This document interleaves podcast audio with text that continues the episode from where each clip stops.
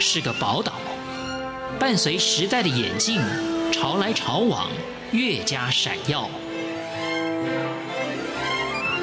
欢迎收听《潮台湾》，发现台湾的美好。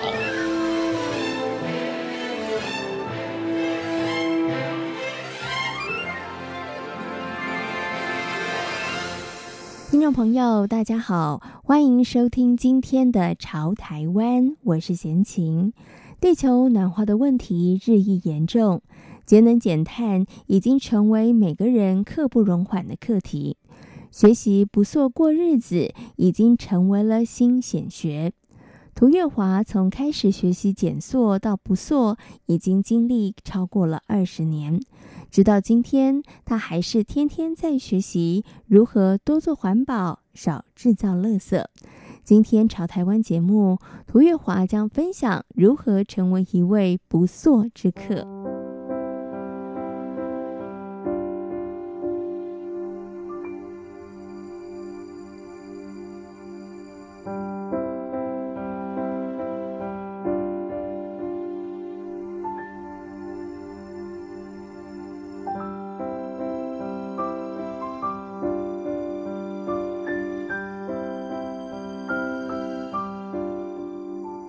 我们很难放弃惰性跟需求这个部分。其实，如果你有找到替代的东西，而且你给自己一个你，你去理解为什么你要找替代的东西，我不要用塑胶，嗯、那个时候就不难了。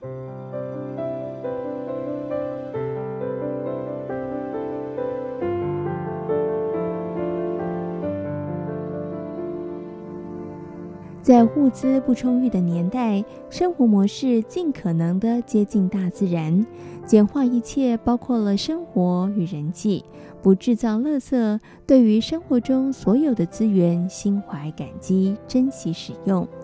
看着祖母零废弃的厨房，那不仅是极简生活，也是不做生活的实践。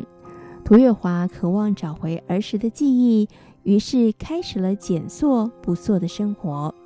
我一开始我都跟人家讲，我一开始不是因为环保，嗯，我一开始是因为我小时候我在山上长大，然后我的祖母、我的祖父，他们就是那种有经历过二次世界大战，然后日本统治台湾那个期间，然后他们的生活习惯里面其实就没有塑胶啊，嗯哼。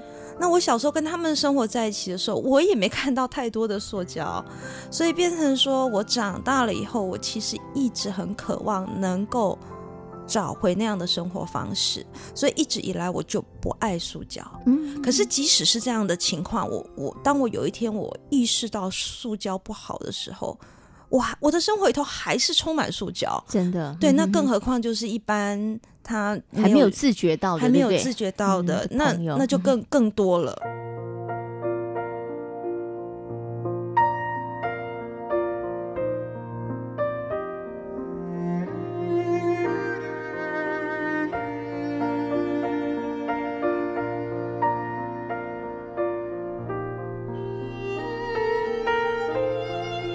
塑胶制品的出现，为人类生活带来了许多的便利，也造成人们相当大的依赖。从早到晚，放眼所及，处处都可以见到塑胶制品。要在短时间之内快速的舍弃对于塑胶的使用，并不是一件容易的事。涂月华认为，开始之初不需要把自己逼得太紧。配合生活步调，逐步的调整修正，才能够慢慢的走上不错的道路。呃，我觉得要先检视一下自己的生活，嗯，然后慢慢的做。所谓慢慢的做，并不是说哦每个人都很慢，嗯，像我自己我很快，因为我本来我就。比较少用，比较少用。可是像我妈妈，或者是我身边很多朋友，嗯、对他们来讲，他们甚至于包括我的女儿，嗯哼，那她现在还是一个十几二十岁的孩子，她甚至于是在环保重点教育的小学毕业的，嗯哼，她还是你必须去提醒她，她才能够发现说塑胶这个东西，呃，太多了，嗯哼，啊，还是必须提醒她。所以这种东西。不需要给自己太大压力，可是如果能够做，我觉得要尽量，嗯，尽量。像我的话，我我做了之后，我才发现有很多意想不到的优点。嗯哼，我自己到现在，我完全不想就完全不想回到我之前很所谓很便利的那种生活。是，因为，因为我去衡量过，我觉得那种便利其实一点都不便利。我举个简单的例子好了，以前我们去市场买鸡鸭鱼肉的时候。我们很习惯的会请他帮我们洗啊、切啊、分装，然后我们就觉得很方便。我们回到家之后呢，我我们就把它塞塞塞到冰箱里面去了，啊、然后要的时候拿、嗯、拿一个下来解冻煮菜，诸如此类的。我呃，这种看似很寻常的行为，其实仔细去想了一下，你仔细去想一下。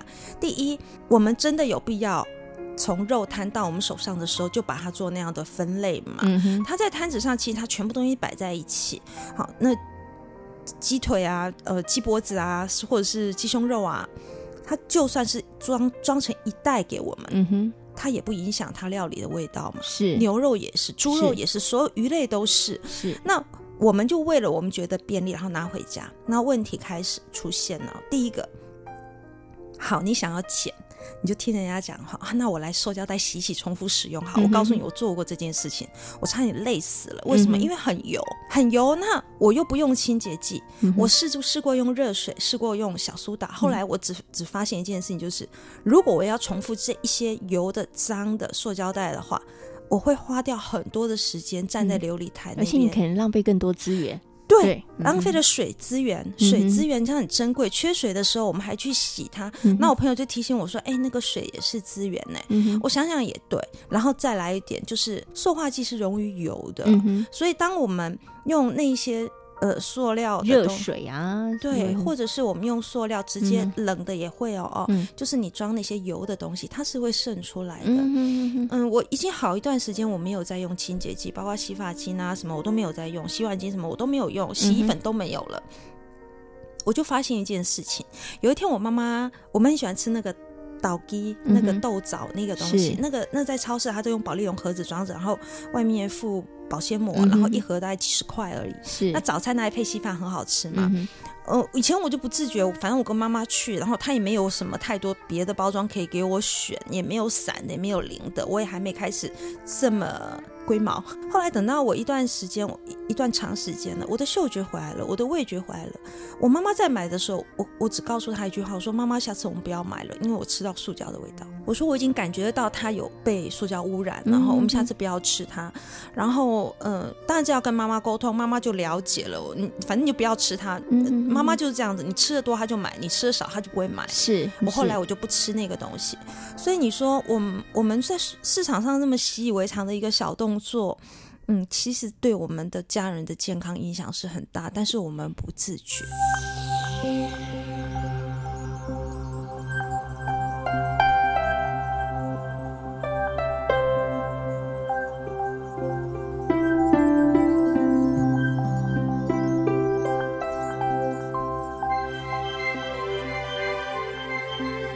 据调查，德国每个人每年平均使用四十五个塑胶袋，而台湾却高达七百八十二个。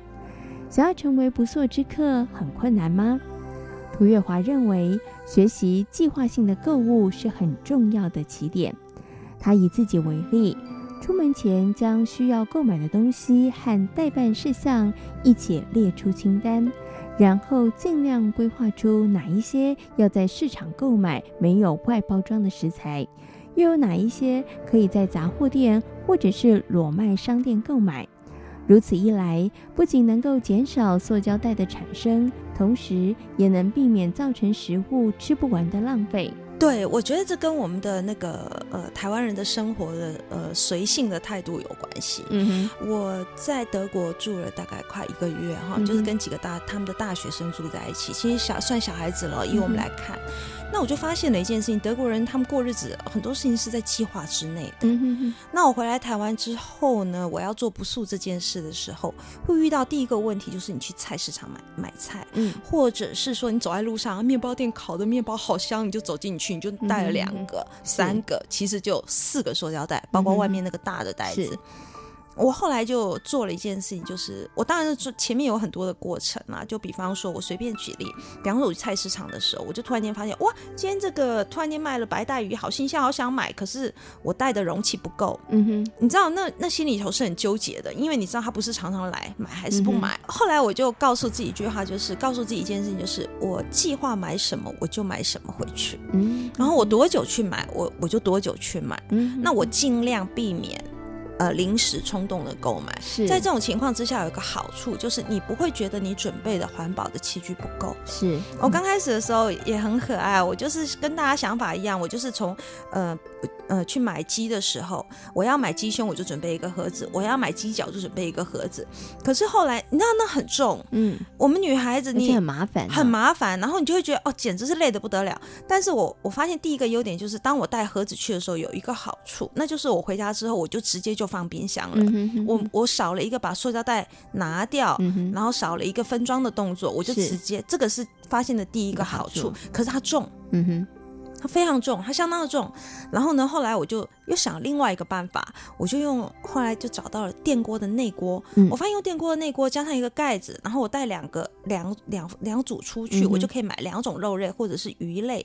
那我就把所有的鸡放一个，嗯、猪放一个，或鱼放一个。是，然后我就回家的时候，我再按照自己就是接下来的一。呃，一个礼拜或半个月，嗯、我大概会烹调的一个方式。对对，对烹调，比方说，呃，像我最近就因为宣书的宣传，我可能就比较没有办法常在家里煮，嗯、那我就会去安排，我是在家煮一餐的时候的量，两餐的时候量，我前一天晚上就拿下来，我就发现，当我养成这种计划的习惯的时候，我没有那种。冲动购买的问题，嗯、然后我就省下了时间，然后再就是我不会犹豫不决，我逛市场也很有效率，嗯、那我就多出了很多的时间去做自己想要的事情。是，那我发现我们家垃圾真的大幅的减少。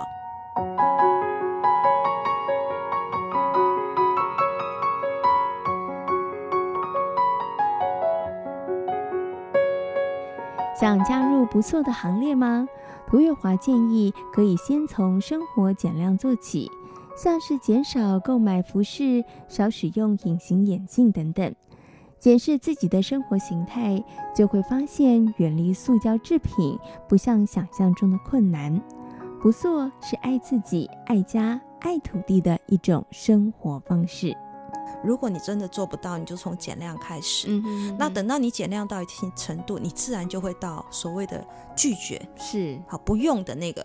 就慢慢来，嗯，然后其实衣服是大家比较容易忽略的。其实我们现在有很多化学纤维，然后还有一个就是隐形眼镜，嗯哼，它其实是非常高单价的塑料片，然后也是大家比较容易忽略的。我我在书里面都有提到，就提醒大家说，其实这两样消费它的必要性，嗯嗯，好像我现在我是没有近视的人，是，我觉得隐形眼镜好贵，嗯，我我好像现在有一些嗯视力没有问题也会戴，就是戴漂亮的，嗯，好那。呃，是不是真的需要戴它，或者是有些呃场合的必要性的时候，那没关系，你就延长使用的寿命。嗯哼，我们就让我们手边的东西尽量用久一点，然后坏的话呢，我买好一点，买好一点，少一点好一点，坏了去修它。是我一个朋友，他一双鞋，他舍得花三五万块去买，可是呢，他一开始就去家底，嗯，然后坏掉他一定送修。是，就他说。他我他很省哦，他身上的衣服什么都不贵，可是他那双鞋好贵。那时候我心想，哇，你花三百块买一件衣服舍不得，可是你会花三万块买一双鞋。他说鞋子承受了你整个身体的重量。嗯、他说这双鞋我已经穿十年了。我觉得这是一个呃生活价值观的选择。嗯、哼哼啊，如果听众朋友跟我一样，就是呃选择这样的生活，然后去尝试它，最后得到的，我相信跟我的结论会一样。嗯、你回到了一个身为人人本的那个那个状态，嗯、很舒服，身心。心灵都很轻快。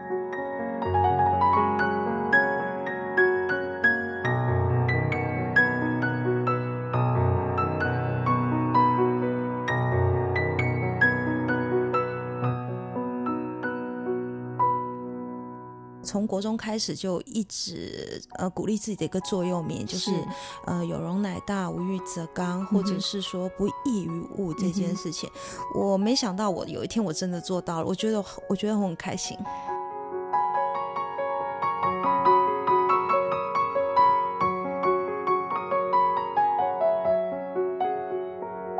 今天潮台湾，涂月华跟大家分享了如何不做过日子。感谢大家今天的收听，我们下回同一时间空中再会。